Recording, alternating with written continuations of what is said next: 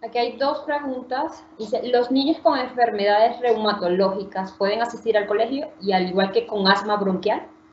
Bueno, lo del asma ya la contestamos y dijimos solamente el asma que no esté controlada, que esté con corticoides. Reumatológica, pues muy buena pregunta, depende. Si yo tengo un niño, una niña con lupus, pero perfectamente controlada, sin dosis de corticoides altas y sin otro inmunosupresor, eh, o una artritis reumatoidea, probablemente analizando el caso uno a uno con su médico, con su doctor, su pediatra, su infectólogo, su reumatólogo, probablemente le demos luz verde. En estos días he dado varias luz verde a niños con eso.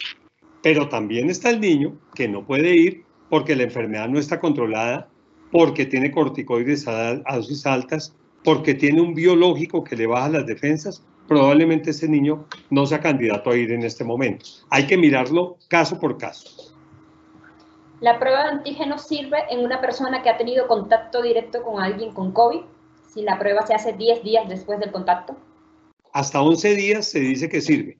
Si tuvo síntomas o si tiene síntomas, es mucho más probable que sea positiva.